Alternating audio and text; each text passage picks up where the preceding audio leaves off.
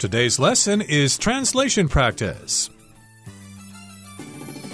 Hi, everybody. I'm Roger. And I'm Hanny. And today is our translation practice unit for the month of December. And we've got a couple of different topics that we're going to try to help you express in English. First of all, we're going to be talking about traffic rules, especially obeying the traffic rules and trying to avoid using your phone while you're walking around or driving or whatever. And then the other topic we're going to be talking about is experiencing the diet or the food of countries that we visit. 好，我们这个月的翻译写作呢，会有两个主题，一个是跟交通安全有关，另外一个会是跟饮食文化有关。那我们各自会翻译两个句子。那我们接着就准备来进入第一部分的翻译练习。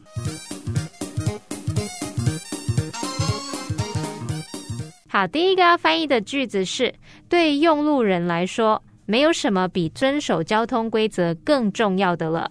那么这个句子呢，是在陈述事实，我们时态是用现在简单式。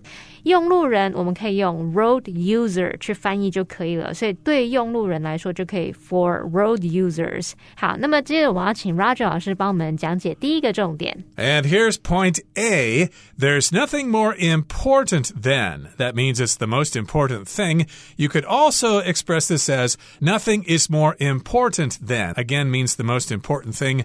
And you could use this in other situations. I could say, for example, there's nothing more exciting than riding riding on a roller coaster, or nothing is more exciting than riding on a roller coaster.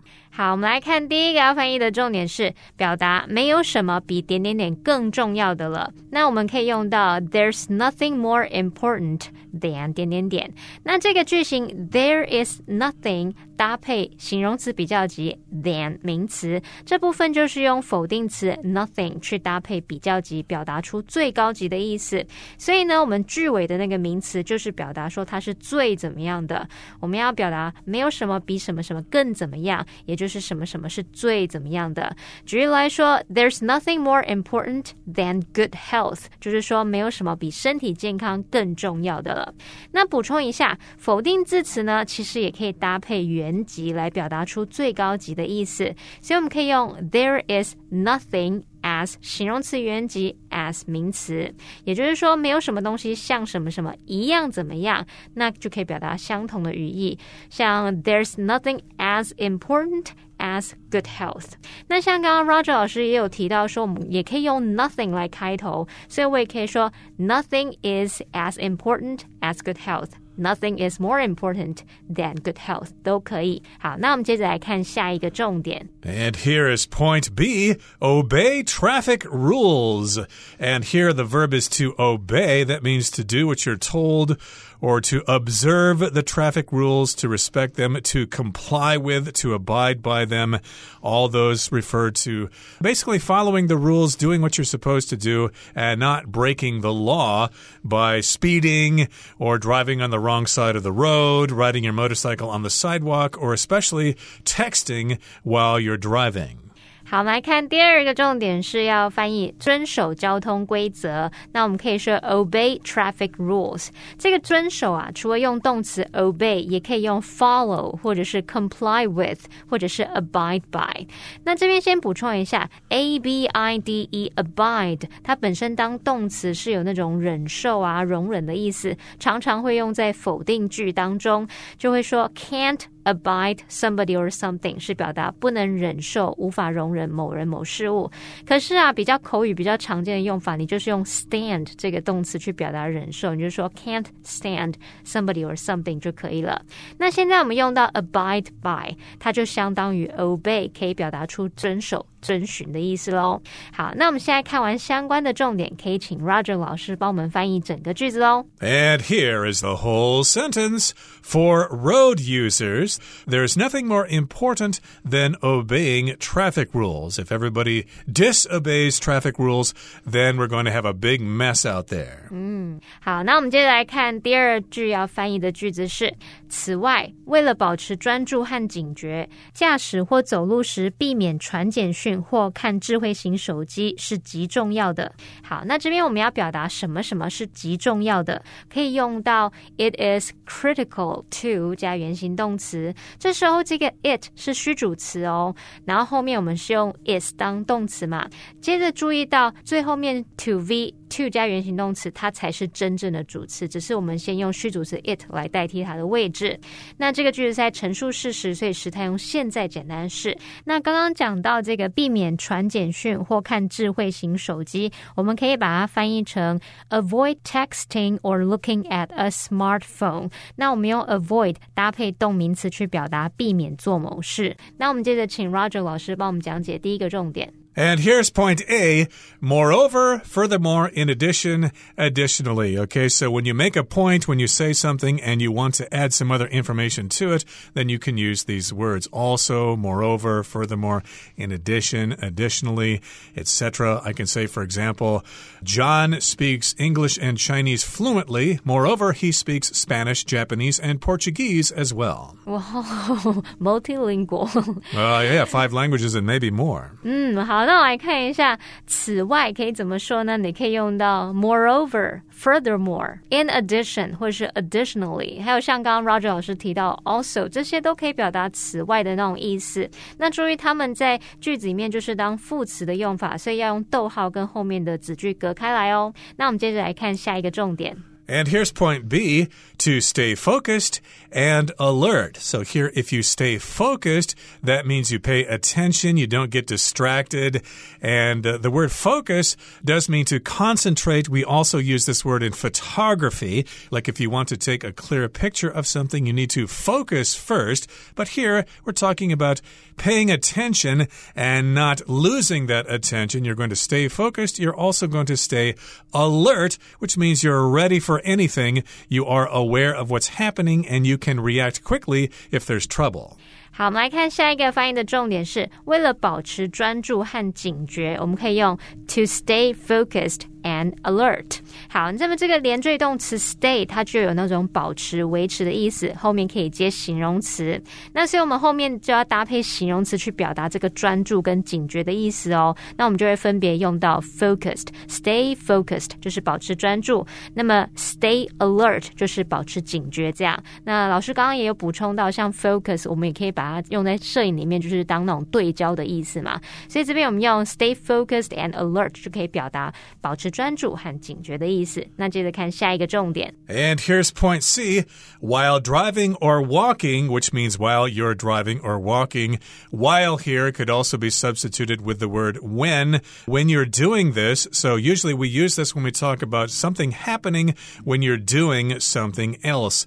For example, the phone rang when I was taking a shower, so I couldn't answer it. I could also say the phone rang while I was taking a shower, so I couldn't answer it. 好，那这边来看第三个要翻译的重点是驾驶或走路时。诶，我们刚刚在翻译说驾驶或走路时避免传简讯或看智慧型手机是极重要的。有没有发现中文里面其实都没有讲到说话的对象？你要说话的对象都没有提到。那其实它隐含的主词就是第二人称 you，也就是说，当你驾驶或走路时怎么样怎么样。所以其实这时候我们可以用副词子句的方式，while you're driving or walking，或者是你也可以把这个 you 跟 be 动词 are 省略，变成 while driving or walking，就是形成 while 加上动词 ing，while 加上现在分词的这种句型喽。好，那我们接着来看下一个重点。And here's point D. It is critical, it is crucial, it is important to, etc., etc. So that just means it's very, very important. And if you don't take that into consideration, you could suffer greatly. I could say, for example, if you want to learn a foreign language, it is critical to expose yourself to that language as much as possible. Talk to people in that language, watch television programs in that language, read newspapers, etc., etc. It is critical, it is crucial to do those things. 好，那这边我们要翻译什么什么是极重要的。我们在一开始有提到 it is critical to 加原形动词的句型，那这边 critical 也可以换成 crucial 或者是 important，它们都可以用来描述是很重要的那种意思。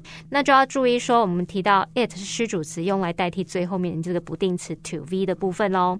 好，那现在看完相关的重点，可以请 Roger 老师帮我们翻译整个句子喽。And here is the entire sentence. Moreover, to stay focused and alert, it is critical to avoid texting or looking at a smartphone while driving or walking. Yes, indeed, if you do those things, you could cause a lot of trouble.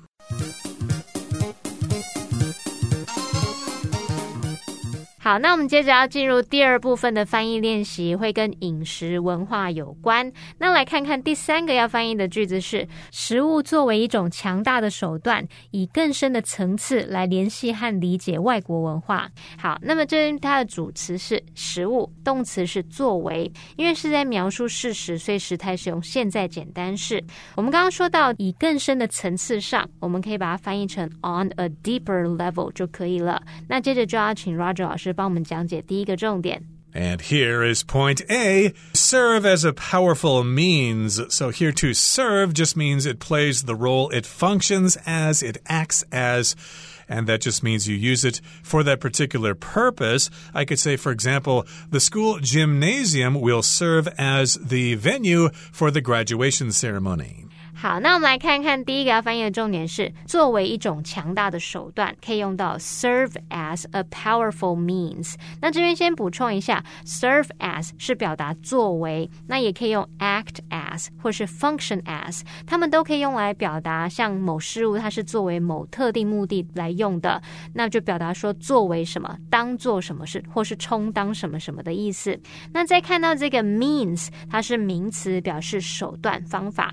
注意它。它的单复数同形，所以像我们可以说 a means of communication 就是一种沟通通讯的方式。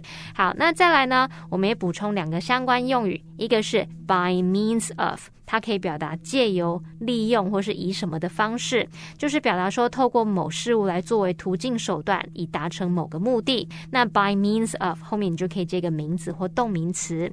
那另外一个，如果是说 by any means necessary，则是表达不择手段、不计一切、无论如何的那种语义哦。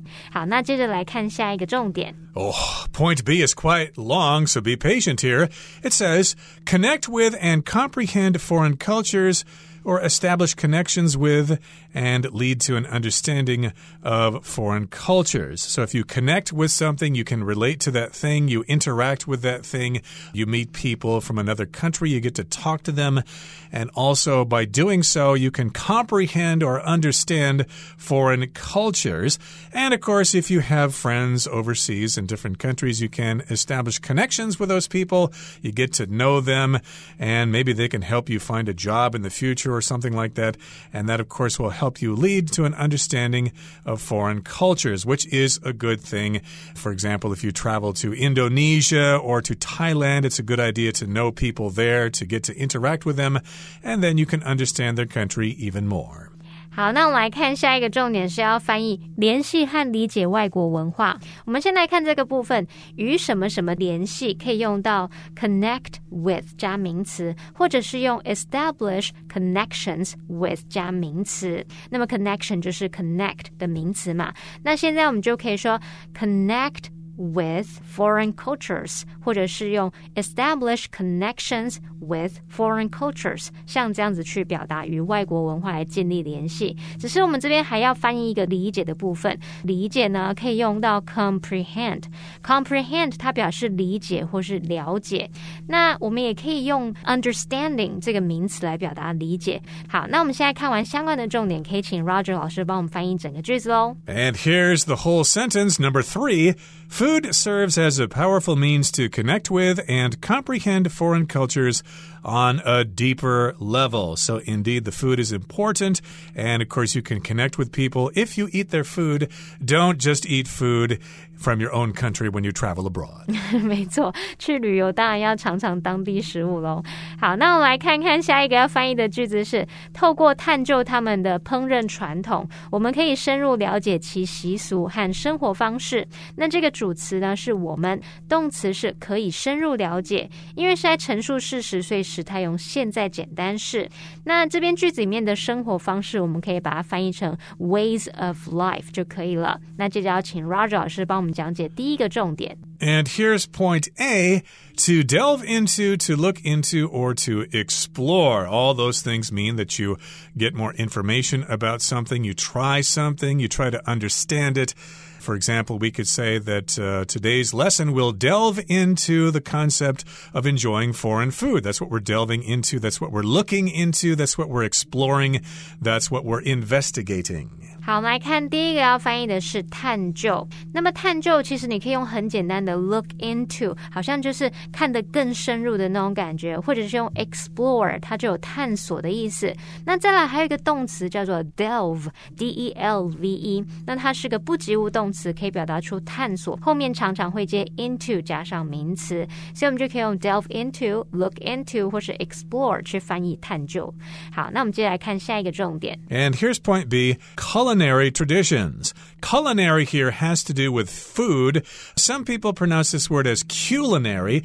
I say culinary, and that means it has to do with the kitchen or with food or with cooking.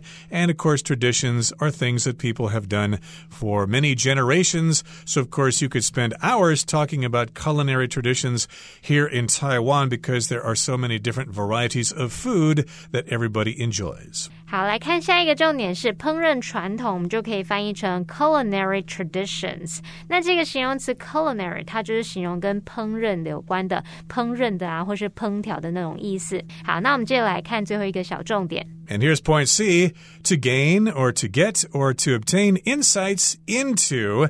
And to gain just means to receive something, to get something. That's what get means. And to obtain also means to get something, to possess that thing. And notice here, insight can be plural or singular. So you want to obtain insight into something or insights into something. So again, if you travel overseas and you get to talk to people and you explore their culture, you're gaining some insight into their culture. You could also say you're getting some insights into their culture. They're all acceptable. 好，那我们来看这个小重点是要表达深入了解什么什么。那这边要先介绍名词 insight，它是表达说洞悉或是深入了解、深刻见解的意思。那它可以当可数或不可数名词用，后面常常会接 into 加名词。那这边我们就可以搭配动词，像 gain、get 或是 obtain，它们都有那种得到、获得的意思嘛。所以我们就用这三个动词去搭配 insight 或是 insights。那这边补充一下，在 insight。面加上 f u l 变成 insightful 或是 insightful，它就可以形容是有洞察力的，或是见解深刻的，或是深入的那种意思哦。好，那现在看完相关的重点，可以请 Roger 老师帮我们翻译整个句子哦。And here is the whole sentence number four. By delving into their culinary traditions, we can gain insights into their customs and ways of life. Indeed, this does remind me of an example of a friend of mine from Taiwan who recently traveled to Mexico. And of course, she wanted to delve into their culinary traditions and she enjoyed the food very much. She had tacos and gorditas and barbacoa and all that good stuff. And she came back with a better understanding of the country she had just traveled in. Another way to look into another country's culinary traditions is by taking their cooking lessons. Sure, indeed. Or even learning their language or making friends with those people. There are all sorts of ways that you can delve into a foreign culture. Okay, that brings us to the end of our lesson for today. Thank you so much for joining us. And please join us again next time for another edition of our translation practice unit next year in the month of January. Until then, Happy New Year. And from Hanny and myself, we'll see you next time. Goodbye. Bye bye.